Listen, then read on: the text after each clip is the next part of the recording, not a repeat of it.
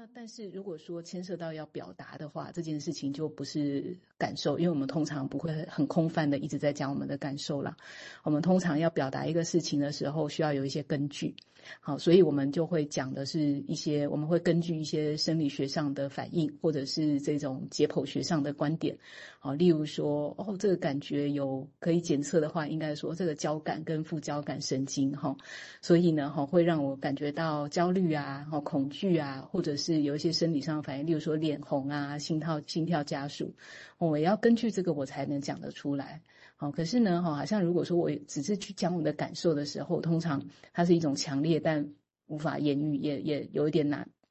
捉摸不到的一种感觉，这样子。好，所以他就讲到说，其实有很多的很多的状况都在告诉我们说，哎，这种很容易被伪装或者是出现的很微弱的方式呢，其实他们在诉说一些事情。好，那这个，但是呢，哈，因为因为。受限于这个我们的语言呐，哈，那语病人告诉我们的，通常也是他们能够做到呢，哈，最好的一个状况这样子。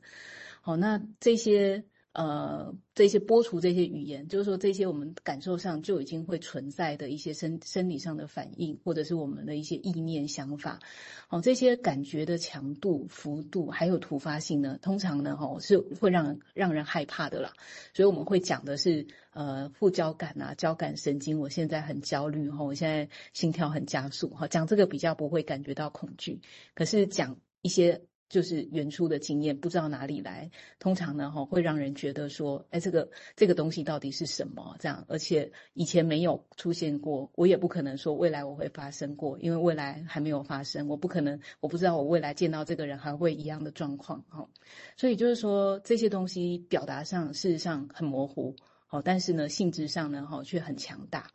好，所以呢，有一些意念，哈，可能已经存在，但是呢，他没有办法更有力的去表达出来。那比方他这边描述是说，他有可能还被埋在一个尚未发生的未来当中，或者呢，他有被埋葬在已已经被埋葬在以往遗忘的过去当中。所以我们很难说，哎，这个是我的 thought，这是我的想法。因为太奇怪了，要去跟别人讲这件事情实在是太奇怪了。好，他这边又多了一点的描述，哈，让大家感受一下。然后先讲到这。如果用我个人的解读，我我，从刚刚最近在练的，哈，跟名字发言，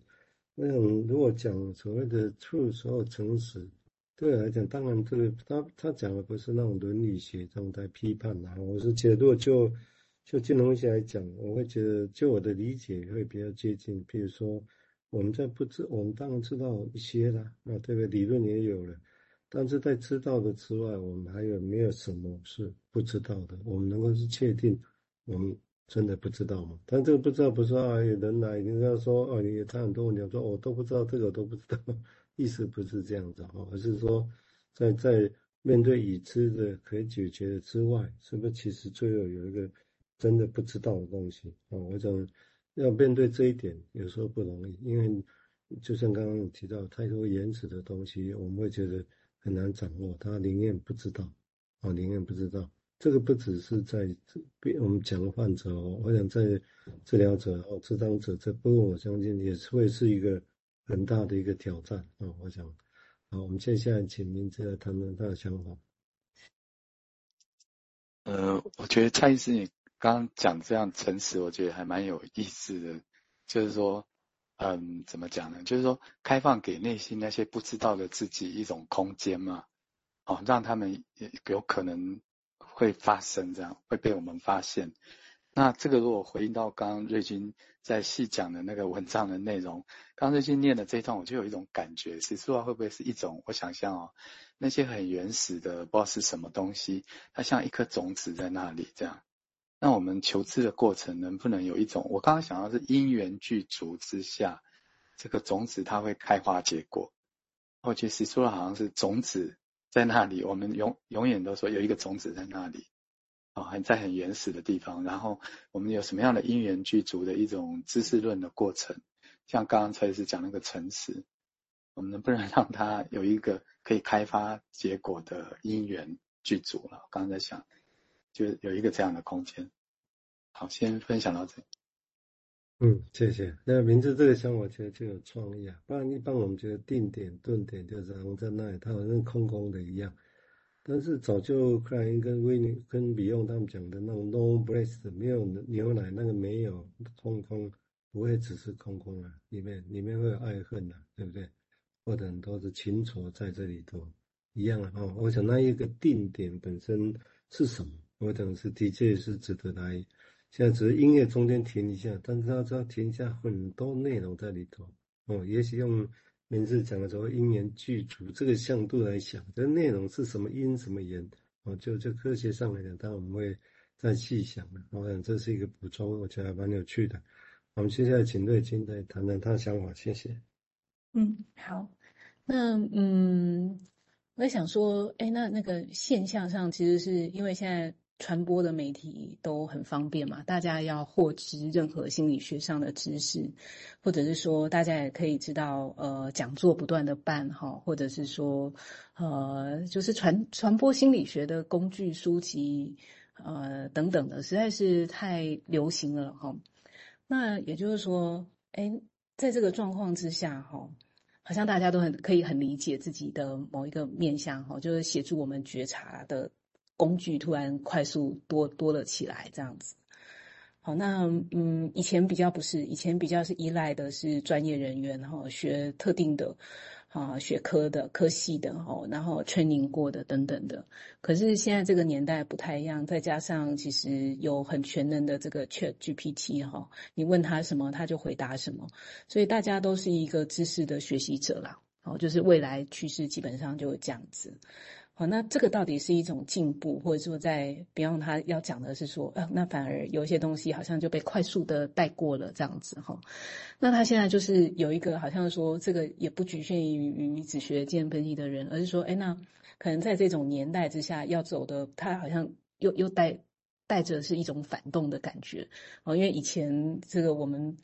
不管这个知识怎么发达，就是学嘛，啊，现在更发达哈，大家学得更用力这样子。哦，可是现在就说，哎，那这个学越多，跳跃跳跃的越快，是真的有有有有学到了什么，或者是说，其实好像更难去直觉到，或者是让那个未知的空间更可能呃萌发出来这样子哈。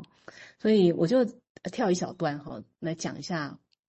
这个他要讲的蛮细的部分，那我觉得蛮重要的哈。他是说。哎，对于我们听到或者是感知到的哈，不论是病人所带来的话语啊、材料这些哈，当我们在进行分类的时候哈，其实都应该是要把它想成说，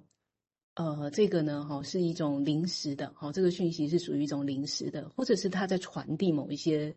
某一些东西哈，但是传递的内容可能是不清楚，也有可能是你你听到的那个状态这样子。好，那那这个是在讲很细的，在讲的是一种连接的感觉哈，就好像分子跟分子连接，然后这个分子它不是只是一个分子，它通常还带有一些讯息去传递给下一个。